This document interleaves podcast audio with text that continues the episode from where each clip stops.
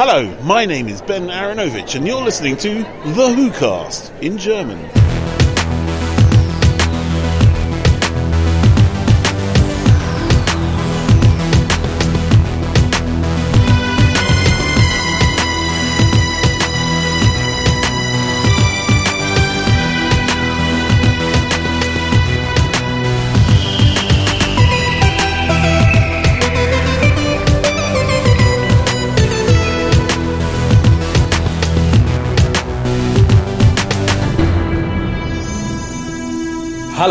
Willkommen zum Deutschen Doctor Who Podcast, genau genommen zum zweiten Teil des Deutschen Doctor Who Podcastes, der diesmal eingeleitet wurde mit einem schönen Intro von Ben Aronovich. In, in German. In, in German. ja, weil uns vorher, äh, ich glaube, als das Gerät schon aus war, hatten wir uns darüber unterhalten, dass er es interessant findet, dass wir die Interviews so eins zu eins in Englisch bringen. Er meint, wie macht ihr das denn? Übersetzt ihr das? Und ich habe gesagt, nee, die laufen so. Und, und äh, das sagt, ja, was verstehen die Hörer das alle? Und ich sagte, ja, die, die gucken auch meistens die Folgen dann auf Englisch. Müssen sie ja. Und müssen dann irgendwie, also müssen es irgendwie verstehen. Ja, das wollte oder ich- stirben, lieber Hukast-Hörer. Ich wollte gerade sagen, das wollte ich, hatte ich mir eigentlich noch auf den Blatt zum Cast, vor diesem Cast notiert. Es tut mir sehr leid. Es gibt ja doch durchaus ein paar Leute, die sagen, ich guck's nicht auf Englisch, wenn mein Englisch nicht so gut ist. Die müssen da leider durch oder müssen halt aussetzen bei diesen Casts, weil ich persönlich fände es albern, die dann zu übersetzen, weil dann kann ich es mir auch, äh, dann kann ich es mir sparen, die Interviews für, für den Cast zu führen. Ich Dann habe kann ich auch schriftlich Overdub machen irgendwie. Das wäre zwar lustig. Wie in Russland vermutlich, also eine Stimme nur.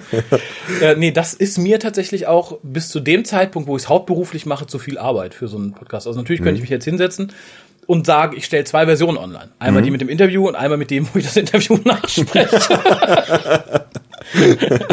Aber das ist dann doch ein bisschen, da, da können wir vielleicht irgendwann mal zu kommen, wenn bei Patreon irgendwie die 600 Dollar Marke im Monat überschritten ist. Dann überlege ich mir sowas nochmal. Ansonsten, ja, müssen halt die Leute, die aufs Deutsche angewiesen sind, da halt einfach mal passen. Und einfach mal glauben, dass das sehr interessante Interviews sind und sie nicht einfach nur übers Wetter reden.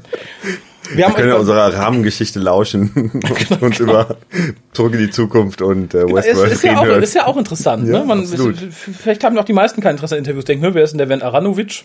Noch nie gehört. Du, ach, Klassik, bäh, guckt ja eh keiner. Weiß man nicht. Wir haben beim letzten Mal aufgefordert euch. Oder euch aufgefordert. Genau. Yoda. Grammatik ist immer das Erste, was auf der Strecke bleibt, ne? ja, bei mir sind's, bei mir ist es erst Grammatik, dann meine Manieren, dann mein Oh. Humor. Das ist ganz schlecht. Das ist schlechte Reihenfolge. Hoffe ich, dass ich hier raus bin, bevor es zum zweiten Teil übergeht.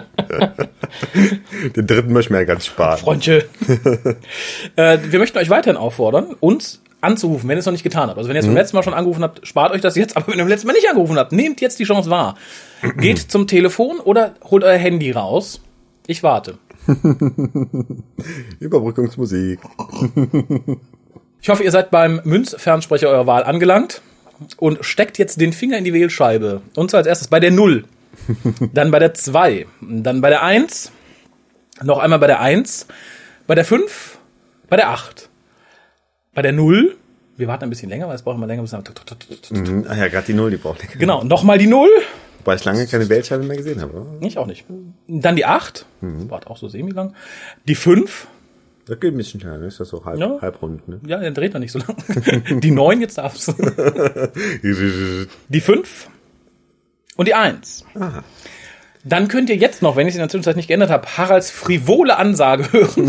In Aber der, ich weiß irgendwann wird die geändert. Irgendwann wird die geändert, vielleicht ist sie auch schon Da kommt noch ein bisschen Anstand mal in die Ansage. Genau, rein. sehr wohl. Ein bisschen Anstand und Disziplin. Hallo und herzlich willkommen. Zum ja, aber wie gesagt, sprecht uns drauf, wer ihr seid, wo ihr seid, was ihr tut. Mhm. Fände ich mal nett. Ist vielleicht auch ein bisschen, ja, anonymer vielleicht nicht, aber wir hatten ja mal dieses Fotografiert euch beim WhoCast hören. Mhm. Haben auch viele gemacht, aber manche sind ja so unglaublich fotoscheu. Irgendwie. Mhm. Nee, das ist im Internet, äh, das ist immer im Internet. Kann man, kann man mich in 20 Jahren noch sehen, wie ich den WhoCast höre? Das will ich nicht. Mhm. Dann werde ich nicht Präsident oder so. ja, wie gesagt, sprecht uns darauf, was ihr gerade tut, würde mich interessieren. Mhm. Ich höre euch immer gern, auch wenn ich euch nicht kenne. Also vielleicht weiß ich, nicht, ist ja auch irgendwie unehrlich, ne? Was denn? Wenn ich sage, ich höre euch immer gern, vielleicht finde ich eure Stimme auch total kacke und denke, blach. aber ich würde euch hören gerne, ich würde euch gerne hören, respektive, es würde mich sehr freuen, wenn ihr euch die Mühe macht, mal eben zu sagen, wo ihr uns hört, wer ihr seid. Genau. Die Bewertung eurer Stimme mache ich dann im Stillen vor mich hin. Wir möchten ja ein bisschen mehr über die passive Mehrheit Genau. wissen, die sich nicht per Brief oder ähnlichem melden. Genau, es ist sehr erstaunlich tatsächlich. Je größer auch das Fandom wird, jetzt nicht, nicht, nicht unseres, nicht das WhoCast-Fandom, aber je größer scheinbar eine Masse an Menschen wird, die ein Hobby teilen, desto prozentual weniger sind bereit, etwas dafür zu tun. Damit meine ich jetzt nicht, schickt uns Kohle oder macht irgendwie. Ich finde es erstaunlich bei Dr. Who, dass wir uns damals gefunden haben, eine Gruppe von nicht Klingt ja fast romantisch irgendwie. Es ist romantisch gemeint. Mach es nicht kaputt. Ich habe gesagt, bei der Hitze, äh, ne, Hirn nicht immer ganz, dann setzt mein Herz ein. Aber da haben sich halt damals, ich sag mal im Club, wie viel waren es? 30 Mann getroffen, so in frühen Zeiten. Davon haben aber bestimmt 50, 70, 80 Prozent aktiv irgendwo mitgearbeitet. Sei es zu Treffen gegangen, sei es, die haben Artikel geschrieben, etc. pp. Mittlerweile sind wir, glaube ich, angelangt, wenn ich mir die Facebook, die größte Doctor Who Facebook-Gruppe so angucke, das sind 3100 Leute Wow. setzt man jetzt noch voraus, dass nur 50% aller Leute oder nur 40% aller Leute Facebook benutzen. Lass mal sagen, wir haben rund 10.000 Leute, die wirklich arge Dr. Who-Fans sind in Deutschland. Ist jetzt eine grobe Zahl. Möge mich Crosscult oder Polyband gerne korrigieren. Also ich glaube, 10.000 würde ich mal sagen, ist vielleicht realistisch. Ist so meine Schätzung, mein Eindruck. Vielleicht, wenn die jetzt 200.000 Exemplare verkauft haben, was ich nicht glaube, möge man mich da korrigieren. Aber ich würde mal sagen, Du musst 10.000 jetzt auch rund. nicht unbedingt ein Hardcore-Fan sein, um dir mal ein Boxset zu holen oder halt mal ein Buch. Das heißt, Eben. das sind ja nicht alles Hardcore-Fans, die sich das kaufen. Also sagen wir richtig, richtig Hardcore-Fans, 5 bis 10.000, irgendwas dazwischen. Und nur ein Bruchteil von denen macht irgendwas. Das finde ich sehr interessant. Also das wirklich, ist dann auch wieder die passive Masse. da ja, ich, ich frage mich, ob das gut ist oder schlecht. Ich finde es, wie gesagt, außergewöhnlich und wie gesagt, ich hoffe, die Leute sind hier nicht genervt, wenn ich halt öfter sowas sage wie, schreibt uns, ruft uns an, schickt uns Geld. Das dient auch, neben dem Fonds für unser Hawaii-Haus, durchaus dazu, mal ein bisschen Bewegung da reinzubringen, weil es ist natürlich auch immer ganz interessant zu gucken, wer hört uns zu und warum. Und vor allem wo. Womit wir wieder werden, ruft uns an. Ihr könnt Da uns schließt der Kreis. Genau, und dann, dann mache ich einfach weiter. Jetzt sind wir wieder, ne? Der Loop ist geschlossen. Wir landen bei unserer Twitter-Adresse, die lautet www.twitter.com-hucast. Den Rest spare ich mir an dieser Stelle. Echt? Oh, Ja, okay. ausnahmsweise Ah, mal. mal an. Ne, Ich könnte jetzt natürlich sagen, dass wir im Forum von derwo.de aktiv sind. Können sagen, oder dass ihr gesagt, ne? info.hucast.de unsere E-Mail-Adresse ist. Brauche wollte ich ich aber nicht. sagen. nee, das ist, ja- das ist einfach unnötig. Auch auf den Verweis auf äh, Patreon, Schrägstrich Hucast. Ach, die ganze Spenderei, das ist doch eh, das führt doch zu dich. Ist, ja, ist ja auch Nur ein alter zum- Hut, ne? Ist ein alter Hut. Haben sich alle Nur zum reichen. Raffi, aber sonst Ja, ne? Irgendwann, wenn ihr nichts mehr vom Hucast hört, dann wisst ihr, jetzt habe ich es geschafft. sitzt er vorbei. Sitze ich auf Hawaii, hab ausgesorgt, habe ich meine Ruhe. Tauchst den dicken Zeh ins Wasser und sagst, ihr könnt mich mal. Ja, irgendwann habe ich mein eigenes Land und ihr habt's finanziert. und da wohnt keiner außer mir. ja. Und keiner außer der Harald. Außer dem Harald. Außer Harald. Außer des Haralds nach. Außer des Haraldes. Ja. War auf der Comic-Con in London. Das wäre schön gewesen, dann hätte ich viel Platz in den Gängen gehabt. Aber zumindest hat keiner für den Hukas ein Interview geführt. Ja, das, das hoffe ich doch. Oder es ist einfach noch nicht angekommen. Das kann natürlich auch sein. Wir haben beim letzten Mal Ich habe sie auch klasse auf den Postwege geschickt, so ganz altmodisch. War, ne? fand ich schön. Ich kriege ja gerne so richtige Post. Schön au- aus Brüssel, vom Hauptbahnhof in Brüssel hat es der geschickt. Ah. Hast du es gesehen? Es war so ein, äh, ein, ein, ein französischer ähm, Altsticker oder sowas drauf. Nee, Hm. ist der glatt entgangen. Ach so, ich dachte, du hättest von zu Hause ausgeschickt, weil du ja schriebst, der Upload hätte nicht geklappt. Ich dachte, das wäre bei euch zu Hause. Zu Hause hat irgendwie. der Upload nicht geklappt und dann ging es aber direkt danach nach Belgien. Und dann habe ich mir schnell eine CD gebrannt, beziehungsweise eine DVD und habe die von Belgien aus dann aber erst losgeschickt. du, Weil es von zu Hause aus nicht mehr zur deutschen Post geschafft hat. du bist ein, ein, ein, ein Kind Kosmopolit. Europas. Genau. ich, bin, ich bin beeindruckt. Einerseits den armen Comiczeichnern ihre, ihre, ihre lila Kegel wegfressen. Aber die waren, ach, wie, Moment. Du warst also auf der Comic-Con, Hm? Hast Lee Sullivan die belgischen lila Kegel weggefressen, bist dann nach Deutschland gefahren und dann nach Belgien. um neu, ich wollte mir eigentlich neue kaufen, aber ich habe dann doch äh, zu den Côte d'Or Schokotoffs gegriffen. Die, die haben gewonnen. Also war da, aber da war keine tatsächliche Verbindung. Du hast nicht gedacht, so, den Jungen suche ich mir, die waren lecker. Ich hätte, ich wollte mir tatsächlich eine Packung kaufen, Ach so. irgendwie ähm, habe ich es dann doch nicht gemacht, weil ich halt Hast dann doch zu den. Schoko, Schokotoff gegriffen habe. Und zu viel Süßigkeiten ist ja auch, also ist ja auch nicht so gesund. Ja, ne? Das Nächstes Mal, beim nächsten Belgien-Trip kaufe ich mir. Beim nächsten Mal, wenn ich die Coupon Sullivan treffe, dann. dann kaufe ich den Rest. Ach nee. Ja, äh, wie gesagt, beim letzten Mal sprachst du mit Lee Sullivan und mit Paul Mars, wie ich jetzt erfahren habe. Das kommt mir sehr entgegen, weil ich habe mich immer gefragt, wie bringe ich das Geder unter? Bring es gar nicht unter, das ist die Lösung. Sehr schön. Genau, ich lasse jetzt immer Anfang alle Buchstaben weg, die mir nicht passen. ja, als nächstes hast du gesprochen, also hier, mit Ben Aaron. Auch da alle Buchstaben weg, die mir nicht passen. Nein, ich habe persönlich gesagt Ben Aronovich, was Mhm. aber scheinbar falsch ist. Es ist Ben Aronovich. Aber, ähm, es ist immer nicht perfekt, glaube ich. Ich glaube, ich hatte es so ähm, ausgesprochen, er war immer noch nicht ganz glücklich damit. Ähm, man hört am besten sich noch mal das Intro an, dann weiß man auch genau, wie der Nachname gesprochen wird. Ja, ich habe aber das Gefühl bei Ben Aranovic oder Aranovic, er ist kein Mensch, der jemals mit etwas vollkommen glücklich ist, oder? Aber ich glaube, das sind manchmal die erfolgreichsten, die halt ähm, immer. Ich habe es dir bereits gesagt, viele wollen. Jahre bevor wir das überhaupt auf irgendeinem Medium aufgezeichnet werden. Unzufriedenheit bedeutet Fortschritt. Ja, ja, das Und, treibt äh, einen voran. Es ist ein. Und nicht umsonst ist er so weit gekommen im Leben, der gute Ben. Mhm. Allerdings nicht dazu, seinen eigenen Buchladen zu besitzen, wie wir erfahren werden. das Aber stimmt, obwohl es in vielen deutschen Quellen, glaube ich, tatsächlich so steht. Aber er war halt Angestellter bei, ich glaube, Waterstones, irgendeiner großen Okay. Kette. es ist, es ist, siehst du, so, so fressen sich dann so Falschheiten fest. Mhm. Und dann wundern sich Leute, dass gewisse andere Leute ausrasten, wenn so Halbwahrheiten über Folgen oder Schauspieler in Dr. Who verbreitet werden. Mhm. Aber gut, hören wir rein. Ich fand das Interview sehr interessant. Ich fand es interessant zu begegnen. Ich habe kurze Zeit vorher ähm, halt das, den ersten Band von Rivers of London gelesen Mhm. und war total begeistert. Finde das auch super, wie er so einfach mal so nonchalant da irgendwie äh, irgendwas über London auspackt. So mitten Mhm. in der Action-Szene kommt auf einmal ein, ähm, ein Absatz über die Geschichte von London oder so. Und du hast weder das Gefühl, du wirst aus der Handlung rausgerissen, Mhm. Ja. findest das auch noch super interessant, was er erzählt, weil, er, weil es dir irgendwas erzählt, was du noch nicht über London wusstest. Und dann bist du auch, auch direkt wieder mitten in der Handlung drin und dann geht's weiter. Es ist toll. Also er schreibt wirklich, wirklich toll. Ich hätte gedacht, ähm, ja gut, die, die beiden Folgen, die er für Sylvester McCoy er geschrieben hat, fand ich gut. Aber ich hätte jetzt, glaube Remembrance ich, und Battlefield, viele Leute, die es nicht wissen. genau. Aber ich hätte jetzt, glaube ich, ähm, nicht so ohne weiteres zum Buch gegriffen, wenn mir nicht mehrere Leute gesagt hätten, Das ist toll. lies das mal. Unter anderem der mir gegenüber sitzende Na klar. höchst selbst. Ja, mich, mich hatte das Buch anfangs nicht. Also ich habe das Buch nicht, ich habe das Hörbuch gehört. Und bis zu einer Stelle dachte ich, ja, sehr unterhaltsam, sehr schön, sehr interessant. Aber bis dahin fand ich es noch so ein bisschen seicht und teilweise so ein bisschen, ich möchte jetzt nicht sagen klischeebeladen, aber er bedient sich halt vieler Folgen und sagt, okay, das war gerade irgendwie in, das ist trendy, so dieses die geheime Zauberwelt unter der normalen und ähm, die Story hatte mich, ich musste meiner Schande gestehen, ich weiß nicht, ob ich mich dafür schämen soll oder noch, nö, ich schäme ich mich schon, ne? Äh, In dem Moment, als das Baby aus dem Fenster geschmissen wurde. da hatte mich die Geschichte, weil ich es nicht glauben konnte, weil die Geschichte bis dahin so ein bisschen relativ seicht war, ohne wirklich in irgendeine Richtung arg extrem zu werden. Und dann kommt es halt in diesem Gebäude an und man hört Klirren und es wird halt beschrieben, wie unser Protagonist nicht fassen kann, dass jemand gerade ein Baby aus dem Fenster geworfen hat. Fand ich so da hart. Und dann hatte mich die Geschichte zumindest, ab- weil ab da nimmt sie auch eine andere Geschwindigkeit auf. Weil ab da weiß man, okay, da läuft etwas ganz furchtbar schief. Und dann, das war halt so wie ein, wie ein Wachklatschen, weißt du, wenn, wenn man sagt, okay, du bist äh, vor Schreckstarre oder bist lethargisch und dann verpasst jemand eine Backpfeife und sagt, hör mal, das Haus brennt raus hier.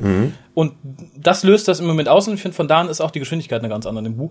Und das fand ich sehr schön und äh, tatsächlich, er kann sehr viel besser schreiben, als ich es bei Remembrance oder Battlefield gedacht hätte, weil es sind sehr gute Doctor Who-Episoden, aber es sind halt einfach Doctor Who-Episoden der klassischen Serie. Da kann man natürlich sagen, die sind teilweise toll, aber da ist natürlich kein Hamlet bei. Und das hier geht doch einen Schritt weiter. Wobei Remembrance natürlich ein Klassiker ist. Natürlich. Aber es ist kein Hamlet, das wollte ich damit sagen. Ne? Und er war ja damals mal, was hat er gesagt, 24? 24. Also echt ein, ein junger Bursche. Und dafür kann man echt nur sagen, Respekt. Ja, also hören wir mal kurz rein. Mr. Aronovich, is it right? Aronovich. Aronovich. pronounce it two ways in English. You can pronounce it Aaron, way I pronounce it, which is Aaronovich, or you can just have Aronovich. Um, there's no best way of doing it. I switched to the sort of slightly Russian way of saying it because I got fed off people spelling my name with an R. So I would talk to people. And I say, "Well, they say, what's your name?" And I go, I, like you go into the doctors and you, you pick up a prescription and you they say, "Who are you?" Go, "I'm Aronovich," and they would they would look under R and they go, "Oh, there's no prescription here." And I go, "No, no, it's AA." so after a while, I just started saying Aronovich, like, you know, Aronovich. That way, they, there's just no way they can mistake it from AA. And so they look under the right letter. Does it come from Russian, the name? It's, it's actually um, a Jewish Lithuanian name, Uh, but from alright. the from the time of the Russian Empire, so it's a, essentially a Russian name. Well, so when when Lithuania was part of the Russian Empire in 1900, my my father's father, I think it was my father's father, one of those, um, was they were trying to get to New York, but they, they ended up in London, as quite a lot of people did. So that's that's my family history in a nutshell. I see. Um, because we are a Doctor Who podcast, um, I hope you don't mind if I start with a few Doctor Who questions and come to Rivers of London later. Um, when you uh, um, started writing, or you wrote your first script for Doctor Who, you were just, I don't know, about uh, early 20, 24. Yeah. How did that happen? How uh, did it come that such a young writer um, was uh, part of the uh, Seventh Doctor scripts um, uh, development? It's, it's, it's well, it's one of those things where no one tells you what the rules are, so you just break them. So you know you're young and you're stupid, and you just kind of like think, ah, everyone will love me, and you and so you write scripts. And someone said what you need to do is you need to find out who's writing, who's who's making stuff. And back in those days, script editors were more important than they are now. They used to basically do all the script functions that are now done by showrunners, and. Um, what happened was they I looked up a couple of uh, script editor who was doing stuff that I like to write, sort of in my style, and I sent her a script that I wrote specially, and then she had she liked it, so she called me in, and she said, uh, "What do you what do you write?" And I like I like science fiction and crime, so. They she she had me write two spec scripts for two different programs. One of which was Doctor Who, one of which was this program called Rockless Babies, which is a crime drama and um, I submitted them to the script editors. And had Rockless Babies gone for another season, I would have written for that as well. But I, in the end, only Doctor Who went for another season, so therefore I ended up writing for Doctor Who. And um, Andrew Cartwell said, "Oh, I like your script." and then one day they liked it. Obviously really impressed because. Uh, he phoned me up and said, "Would you like to do the Dalek story?" And I went, "Oh, nah, I don't want to do a Dalek story."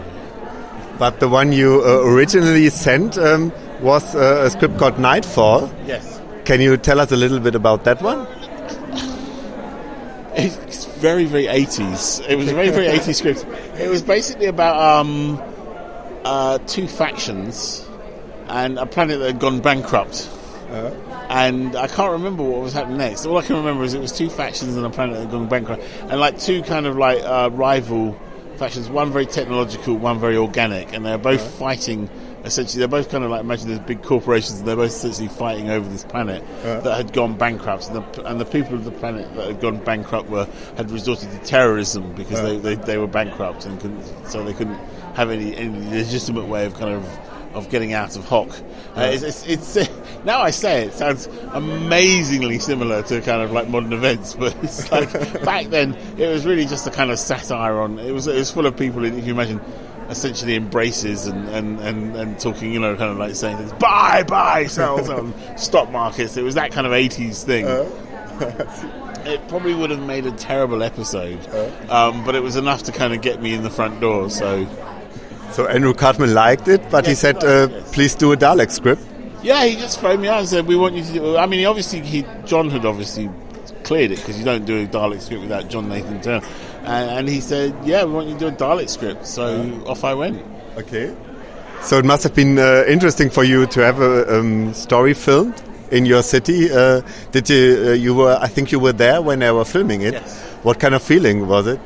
I, do you know it is it's possibly the most tedious thing you can do uh. to be a writer on a film set because you absolutely have no function whatsoever. They don't want you there particularly, and and ironically, so in we were filming on on video, so there was what we called a scanner van. Uh. Which is a van where all the video feeds went into, and it was freezing, and this was like the one warm place. So, ironically, the one time they actually needed me to do some rewrites, I was asleep in the back of the scanner van, having because it was very cold and I got in. And once you know when you're going from cold somewhere warm, uh-huh. and you sit down, you're not doing anything except kind of like watching the screen. And trust me, it's very very dull uh-huh. watching kind of people go, oh no, I need you to go over left slightly. Oh, all right with that, darling. No, no, no, I want you to go right. And it's like, oh, that goes on for hours and hours and hours and hours, and then they do like one shot. Do it again. And you're like, God. And I fell asleep, and then apparently everyone was running around going, "Where's the writer? We need him to rewrite this." And I was asleep. that was my one chance to actually be useful, and, and I missed it. That's terrible. And then one day, uh, one year later, you um, uh, you wrote another script for the episode of for the four-parter uh, Battlefield. I've already started writing it by the time the first one. You, you, you're already writing the next ones by the time you're filming the, the ones that uh, are going to be filmed next year because they're going to be done in time to be filmed next year. So, uh, yes, I, I wrote another four-parter, which didn't go quite so well. Uh, I was very young, you see, and that was my first script, and so I didn't have any. I have a whole set of toolboxes now, uh, tool tools as a writer to take a script apart and kind of look under the hood and see what's going wrong with it. I was running completely on instinct. And so it, when that script went wrong, I really didn't have the kind of skills necessary to kind of salvage it to my satisfaction. Now, a lot of people, they say, oh, I like that, I think you're too hard on it. And that's nice, but that script is completely screwed. There, there's, there's lots of really good bits in it, but it's not really a coherent script. And I'm, I'm, I find that very frustrating. It was also terribly, terribly filmed badly, but there you go. Kind of everything. Found out from the uh, from the DVD extras that it were actually meant as a three part. Or you wrote it as a three part, and then you had to. No, the, the initial idea was the three-parter. I, I never wrote it. Okay. I'm I'm very lazy. I don't write until someone gives me, you know, what one of the rule of professional writing is never write once you've got initial commissions. Never write anything except for money until they've actually handed you over some money. Uh. you get away with the minimum amount of kind of oh, and this happens and this happens and this happens. And they oh, okay, I write you a script and you often you write a script. Um, I'd written I think the first part of a mm. three-parter. Okay. Yeah, but it was different. It was a different. It was a different script. It had a lot of similar elements, but it was quite different in other ways. Uh, okay. And um, in the years later, you um, you opened up a bookshop in, in No, London. no, no, I- no?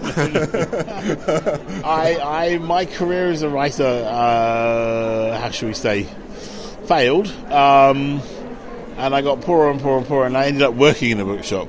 Oh, I which is like, which is because I have no skills apart from writing. And so the only thing I could, poss- the only jobs I could really get were retail, and the least worst job in retail is bookshops.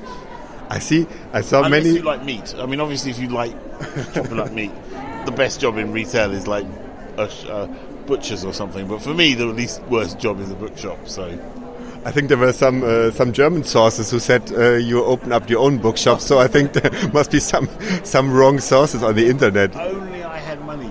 If only I had money to open up my own bookshop. Um, some people say that uh, what happened in the in the last years of the old Doctor Who series influenced the new series a lot.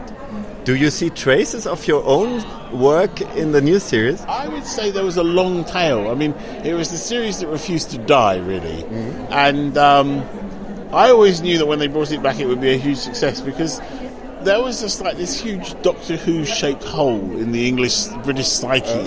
that sat there. And it was really obvious from the fact that my son, who was born after Doctor Who had finished, right, knew what a Dalek was. He knew what a Dalek was, and he knew what a TARDIS was before there was a Doctor, Doctor Who came back. Uh. All the kids in the playground would go around going exterminate as if as if the series was still on, uh. even when it wasn't on. And I thought there's a hole in the British psyche that for this show when they bring it back. And I think it, I think we were just moving in a in a direction that was kind of consistent with the where kind of television and British culture was going. And so if you look at it, if you look at it, it's, it's consistently going in that direction. And when you get the restarts the series, it just carries on sort of where you would imagine it would go from that point.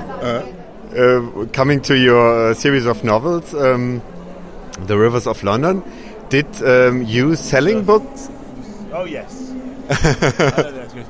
You selling books have influence influence me writing a book?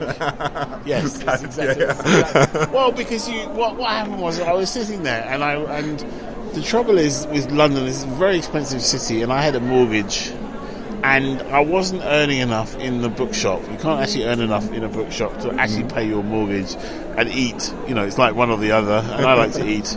So um, what happened was I was sitting there and I was uh, like my second year. I was, I was just starting my second year at Waterstones, and I noticed I was shelving authors that I hadn't had before. Uh. right, so I thought, oh my god! In the years since I worked here, these people have been published for the first time, and I uh. thought it must be really easy. Like again, you know, not really knowing how hard it was, kind of uh. thinking it must be easier to get published than say get television. Television is very hard to get into. So I thought this must be easier. I must write a book. So I wrote a book. that was essentially that. I just thought, uh, there and then, I can point you to the place in the bookshop where I was standing when I decided to write a book. And I went off and I wrote a book. And and um, that was influenced by my, you know, and I thought, well, this would be a nice mid-selling book, help me with my mortgage. That'll be, you know, be fine. I wasn't ambitious about it, and and I wrote it. And when I started writing, I thought this is hot. When you when you when you're good at something and you write something, you can tell whether it's it's it's going to be it's, it's cooking or Uh, not. and you had the feeling and it- I had I thought this is cooking. This is this is going to sell. I didn't know how well, but I knew, I just knew it was going to sell. I, I had never had any doubt that I could flog it. It was just a question of just to get putting the hours in. Yeah, you, you said that uh, you knew that you had a formula uh, for your books, which you thought could be very successful. No, no, it wasn't a formula. I mean, uh, it's, it wasn't the formula for the books that I thought would be successful. It's when you're writing them. I just knew it was hot. I just knew it was going. You know, it was. Just, I didn't know it wasn't the formula, but the, so much the the actual material. And I just, oh, this is hot stuff.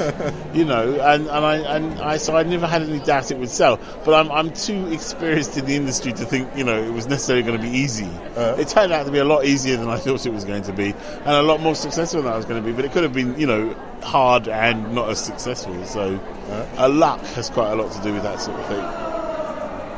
Was it easy for you to convince your publisher that uh, that it was hot? Uh, well, I didn't do it that way round. You see, I got myself an agent, and it's his oh, job to convince the publisher. Yeah, it, you know, I don't know. I think sometimes you just get lucky and you kind of hit the zeitgeist at the right uh. moment. I think that's what happened with me. I was just just lucky. I was just the right book in the right point uh. at the right time when people were looking for something, a, you know, a bit like that. Uh. I, I think the trouble is with reason why kind of like trying to work out what the public wants is so hard is the public doesn't actually know until the public sees it. And then they go yes that's what we wanted. Why didn't you give us this before? And and you get when you have a, like a phenomenally successful book like say Harry Potter or something or the uh. girl with the dragon tattoo it's because it's just hit something uh. there in the public consciousness. They wanted it and and they didn't know they wanted it but that's what they wanted and now they've got it and they're going to read the hell out of it. And I think I caught a little bit of that with Rivers of London. I think it was um, especially here in see in America it's, it doesn't sell well at all. Uh, okay. see but over here and in Germany it sells very well so who knows I don't you know really know I have no answers as to why that is except to go yeah and and enjoy the money really that's, that's basically what I do Did you have? Uh, do you have any plans? How many books uh, they should it should be in the end? Like you said, uh, Harry Potter. I think uh, Miss Rowling always planned for for seven books. Do you have a, a master plan for uh, for the series? No, because it really is much more like a, a crime series, like the 87th Precinct or or or um, or Wallander or someone like that. You know, I'm just going to write. There, there's no there's no end. Detectives don't really change that much. If you look at all the really good detectives, uh-huh. they're still essentially the same person at the end, like five, 50 books later, uh-huh. as they are at the beginning. It's not the role of the detective to change. Uh-huh. It Is the detective's role is to go into other people's lives and mess them up by going, "I am the agent of order. I'm coming to your life to kind of mess it up, ironically, to restore order out of chaos." And that's their role, and so therefore they don't change much. So you could just keep doing books about them. And because if you think of like all the classic ones like Poirot and like that, they don't change. They're the same person at the beginning of the series as they are at the end. Um, so it never occurred to me there would be, and I would stop if I lost in if I lost interest, and I would stop if, if the public lost interest. But at the moment, I haven't lost interest, so it's a moot point. So, and I will write other stuff, but I don't think they'll be nearly as popular. But I will write other stuff because I. I'm, I'm a frustrated science fiction writer. If I don't write something with a ray gun in soon, I'm going to be very cross. So this week you published a comic, um, a comic book, or the first part of a Yes, series yes, of comic books. Um, it is set between the third and the fourth. It's set between Broken Homes, that's the fourth, and Foxglove Summer, that's the fifth. Uh, okay. Yeah, and it, and all the all the comics will be set at specific period points, so that they fit into the continuity of the books. Uh, so I actually have it on a whiteboard at home. I have, I have, a, I have a timeline with all all the various things because I got I was beginning to get confused, so I had to start doing that. So I knew what was going on as well. And for this comic, you are working together with Andrew Cartmel and Lee Sullivan, who are both also. yes, yes, uh, yeah, I know that was that that was entirely well. Andrew Cartmel was my first boss. He was the guy who gave me my first job. Um, I've always I've been working with him ever since. You know, off and on we've done projects together. and also he's he's my he's a really good editor. So I kind of hire him as my freelance editor to check my work before I hand it in because I trust him. So when he says, you know, this has to be changed, I don't argue with him. I just go and do it. And um, and uh, so when I came to do the comic, he has comic experience. He's written comics, so it just seems sensible to since because because the books take up so much time. It seems mm. sensible to have a second person on board to kind of do quite a lot of the heavy grunt work. Mm. There's quite a lot of grunt work in writing, which is just like you know what you want to say, especially in something like a comics where it's it's it's not prose. Mm. So you don't you will never see the grunt work because Lee is turning it into pictures. Uh-huh. So he does a lot of the kind of detailed work, working out the framings and stuff. And and then I come along and go, oh, I love this, or I hate that, change it, or I change it, or I just come up with an idea, and or I just, oh, I got this great idea for a set piece, and then, you know, uh, and we sit down and we work out the plot and everything together. Lee, I didn't know, I mean, I'd never met him before, and then, you know, he just said, oh, we've got this artist, and I went, yeah, I never met, and then suddenly, wow, and the other one who really needs to be mentioned is Louis Guerreres, who is the colorist, who is absolutely fabulous. Absolutely bloody fabulous. It gives this beautiful color to the whole whole sequence. It's just astonishing, astonishingly beautiful. It's just beautiful to look at. I was just looking at this stuff going, it's so pretty. Ah. and it's very successful. It, it came out on Wednesday. I tried to get it on Friday at Forbidden Planet. It was already sold out. It's either successful or just really bad distribution. It's hard to tell. Um, I, you know, well, it's like everything else. When you start something, you don't know how many it's going to sell, um, and you don't. And just because it sells a lot on the first one, right? Because everyone likes to buy a first copy of something in case it becomes valuable. Uh, so, lots of people bought it. I think lots of people may may have bought it just for curiosity. So they may not like it. You see, so you don't know whether it's going to go on to be successful beyond that. But it would be nice if it would. So we will we will see. I think the proof of the pudding will be the second issue. Uh, okay. If we sell a lot in the second issue, then we'll know people like it. I'd like people to like it, but uh. you can't always. You don't always know what people like, you know, uh. and it's a different audience. It's a slightly different audience from the books. It's a, comic book readers. There's quite a lot of overlap, but comic book, you know, people who buy singles, who mm-hmm. buy issues, are not the same audience as people who buy like hardbacks of Fox of Summer. Yeah, not yeah. not generally. So um, I'm fascinated to know. But then, since I don't know who buys my books anyway, I've- I haven't worked out who buys my books anyway. I don't know anything, so I'm always just hugely pleased when anyone buys them. I'm just like, thank you, thank you so much. So uh, there are the books and the comic books. Is there anything planned for cinema or TV? Uh, has been optioned for a TV series, um, uh, which will probably actually interestingly be an international co-pro involving German money at some okay. point because the books are popular. They're very keen on that. They said, "Oh, are they popular in Germany?" I was like, I keep stressing this, but I, I like being popular in Germany. Just, just so you know. Um, so you, you uh, we're at that stage where we're we're doing pilots. We're doing a, a pilot script, mm-hmm. which will have to be written, and then people will look at it and make a decision based on that. So there's no knowing whether it's going to go or not. I, mm-hmm. my instinct is about 50-50. Mm, but I mean, I could be completely wrong. I've been out of television for quite a long time, so my instincts are really useless on that respect. Um, we will know when you know when you hear about it though. When it happens, I promise you, I will shout very, very loudly. You know, we're all over everything. I'll be like, "Ah, I've got to do this, ah," like that. So you don't have to, you know, you don't have to worry about missing it. There will be. you will definitely know about it when it happens. Great. And uh, have you got at the moment any other projects, um, or are you? I don't have time. I would like to write some other stories, like I said, but I, you know, uh, I'm just not as fast. I got a friend. He writes like 2,000 words a day. I hate him. I just like if I wrote 2,000 words a day, I could like do all sorts of other things, but I'm actually having to paddle quite hard just to keep one book a year. Uh. And I like writing one book a year because I feel if you leave it too like every two years, uh-huh. I don't know. I, I hate it when authors leave it two years. Myself, I couldn't do that to everyone else. Yeah, great. Thank you very much for taking the time. And uh, all the best for the future of your work and your novels and uh, for your comic books that they that they all sell out. Thank you very much. Thank you. Schön fand ich den Vergleich, dass er sagt, er mag Fleisch, dann wäre er Fleisch, Fleischwarenfachverkäufer geworden.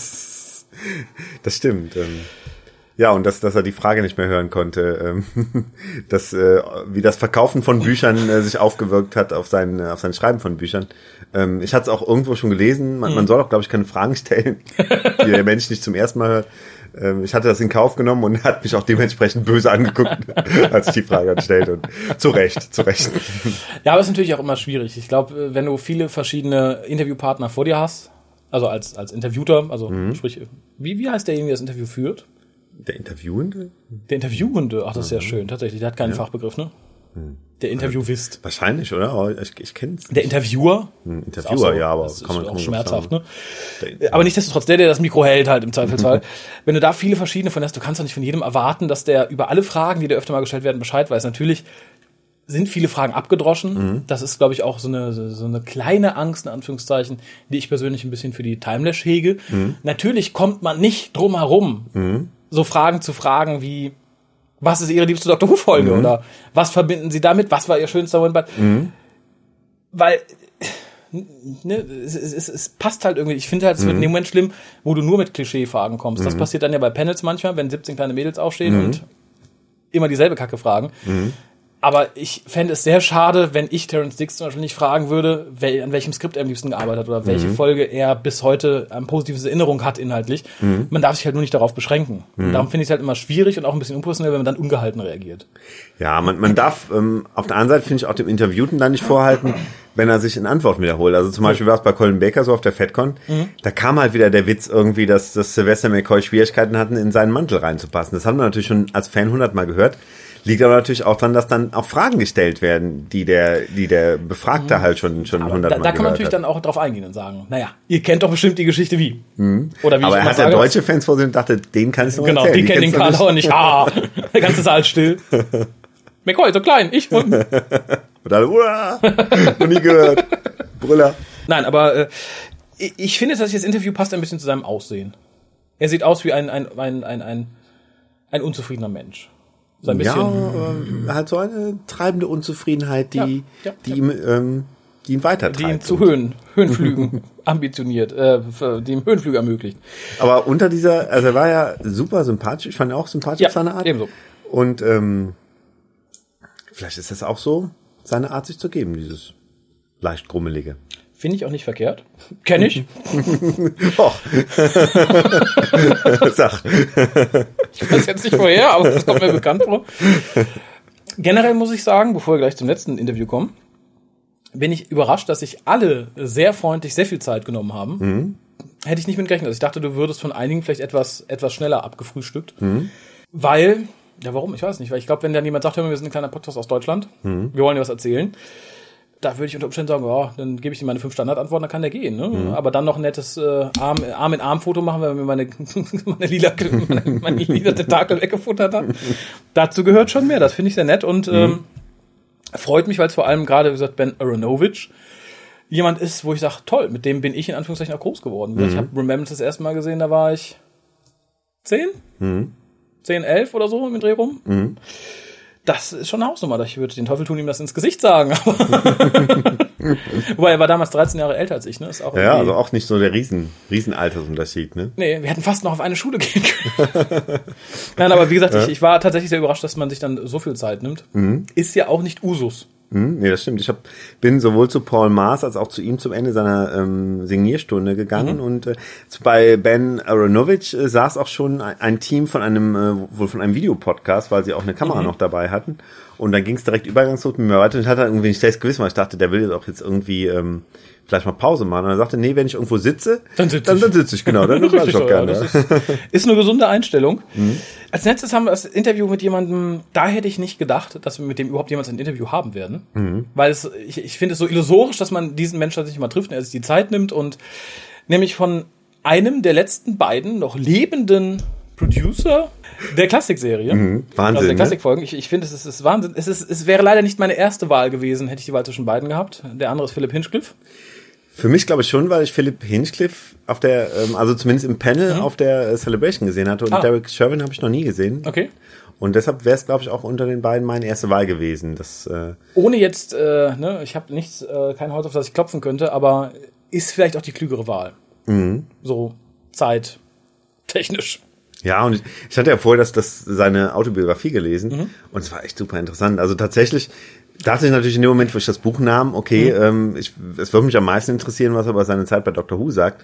Aber alles, was danach kam, dass er nach Thailand gezogen ist, da lange Zeit gelebt hat, äh, da so eine Anlage fürs, fürs Bungee-Jumping aufgebaut hat und betreut hat, das ist echt ein super interessanter Lebenslauf, den dieser Mensch hinter sich hat. Und, Aber auch ähm, natürlich einer, wo man sagt, der lockt dann nicht so viele Leute auf die London Film und Comic Con, ne? Weil so der große Erfolg nach Doctor Who als Produzent oder im TV war dann ja nicht mehr gegeben, oder? Ähm, Ja, nach Dr. Who kam halt diese Paul Temple-Serie, die ja eine Co-Produktion mit dem ZDF war. Und ähm, das hat er dann direkt, ähm, das hat er dann direkt nach Sparehead vom Space, da ist er ja aus Dr. Who ausgestiegen und hat dann diese Paul Temple-Serie übernommen. Stimmt. Und ähm, hab da eine Folge von geguckt. Ein bisschen, bisschen ungewöhnlich. Die war so ein bisschen, ja, irgendwie so 70er Jahre, so ein bisschen, dass kein klassischer Kriminalfall war. Die ist ja auch so ein bisschen aus den 70er Ja, Jahren. das, das Und sollte man da sich nicht das irgendwie wundern. vorstellt, so ein bisschen irgendwie, äh, ja, so, so eine psychologische Nummer irgendwie, mehr als so ein klassischer Kriminalfall, aber auch Mhm. Okay. hochinteressant.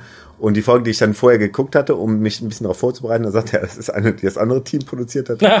ähm, aber ähm, würde ich gerne mal ein paar mehr Folgen aus der Serie gucken. Das, ähm, Okay, aber in seinen späteren Jahren hat er tatsächlich nichts Großes mehr gemacht, oder? ja, aber er war ja doch bis zu den 90ern immer wieder aktiv. Ähm, Mhm. Für verschiedene Sachen, ähm, was was nach ähm, Paul Temple noch alles kam, könnte ich jetzt nicht so sagen, aber Ja, das es hat meine ich, dann doch damit, so. das meine ich damit. Also wenn, du gehst jetzt zu Leuten hin und sagst, boah, das ist der Produzent von Doctor Who, boah, das ist der Produzent von Paul Temple. Mhm. Danach ist es dann so, ich wollte dem Mann jetzt keine Arbeitslosigkeit unterstellen, aber ich glaube, er hat nichts gemacht, wo man sagt, dafür rennt dann jemand im Cosplay zur Film- und Conicon. Mhm. Das meinte ich mit, mit großen Erfolgreich. Ja, und dann jetzt die letzten 10, 15 Jahre dann auch in Thailand verbracht. Also schon Aber jetzt Zeit wohnt er wieder hier, ausge- oder? Genau, jetzt wohnt er wieder in London.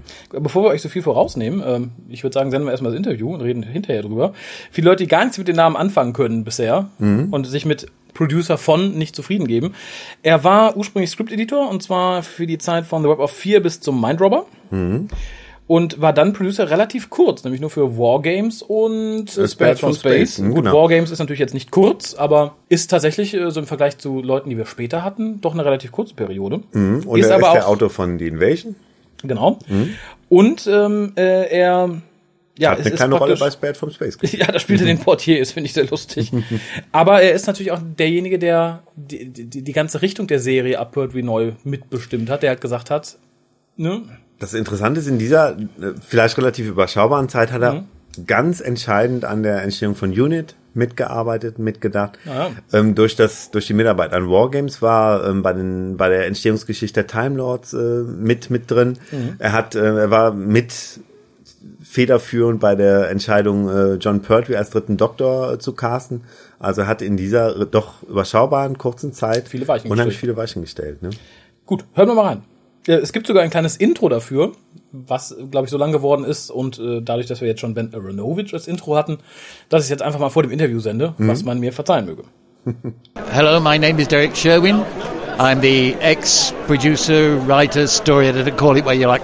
Currently, I'm called the godfather of Doctor Who from a, a convention I went to in Los Angeles because they all like the series, the, the classic series, which obviously I gave uh, birth to with uh, John Pertwee and the introduction of Unit and bringing the show down to earth and making it more empathetic than it is currently is. Anyway, that's uh, me. Uh, good. Bye, and thank you very much. So, Mr. Sherwin, thank you very much for uh, having the time to giving us uh, an interview. Good afternoon. Uh, good afternoon. Um, uh, yes, of course, I would like to talk to you about your time on, on Doctor Who. You were uh, not just script editor, you worked as a writer and as a producer. Um, could As you? an actor. Don't forget, I had to do acting once. Uh, yeah, I read this. You acted in uh, the Space Pirates. You were no, I can't remember what the episode was. It was it was uh, the first episode that John Pertwee did. Oh, so you were acting on Spearhead from Space, yeah? Uh, no, not Spirit. No, not Spirit. It was the Autons, I think, or something like that. Uh, anyway, there was an actor who, not an actor, an extra who was employed to play a part, and he couldn't do it because he wasn't an act- actor. Ah, okay. So John was getting very frustrated, and he said, well, you do it. I said, okay, give me the give me the uniform. I'll do it because I used to be an actor. So I did it, and John and I did a Nick uh, Patrick exchange. It was f- superb. Everybody remembers this. Very tiny part, but necessary. So you've uh, you started your career in television as an actor before you became script. I started my career in theatre. Ah, okay. In the early days of theatre in uh, repertory. Uh, just what one one play a week, I think it was in those days. Forty-two days a year. Wow. so it was a lot lot to learn. But then I progressed into eventually television and movies. So uh, television, as far as an actor was concerned, went on for some time. And then I started to write some of the scripts because they—they were scripts were terrible. okay. So I, I started to rewrite them, and then eventually I had I wrote plays which were then produced by the BBC, which got me noticed in the literary world. So eventually I was asked to join the BBC as script editor, which is fine, which I did, uh, but it really was my baptism of fire. It was a very difficult series and very different in those days because uh, we did 42 shows a year. Okay. We had to write them, produce them, and transmit them. It was a lot of work.